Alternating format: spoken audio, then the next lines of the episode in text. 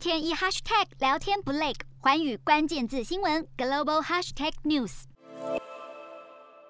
俄罗斯十七号分别对美国和北约提出了一份安全保障提案，其中俄罗斯给北约的提案有九条，条款内容相当的直白，包括要求北约不能在一九九七年五月后才加入的成员国内部署军力或是军演，也就是说，波罗的海三国和波兰都不能有北约部队。更要求北约组织承诺不得接纳有意加入北约的乌克兰和其他国家。提案内容有着种种不平衡的限制，更有外媒报道，这样的要求西方国家是不会同意的。更指出，俄罗斯公布提案可能只是一种谈判策略，因为在发布提案的同时，俄罗斯副外长也表示，随时准备好和西方国家进行紧急对话，警告的意味十分浓厚。四大公投，人民做主，民意风暴来袭，政府如何接招？锁定十二月十八日晚间十点，有凭有据看台湾特别节目，决战四大公投议题，独家剖析，就在环宇新闻 YouTube 频道直播。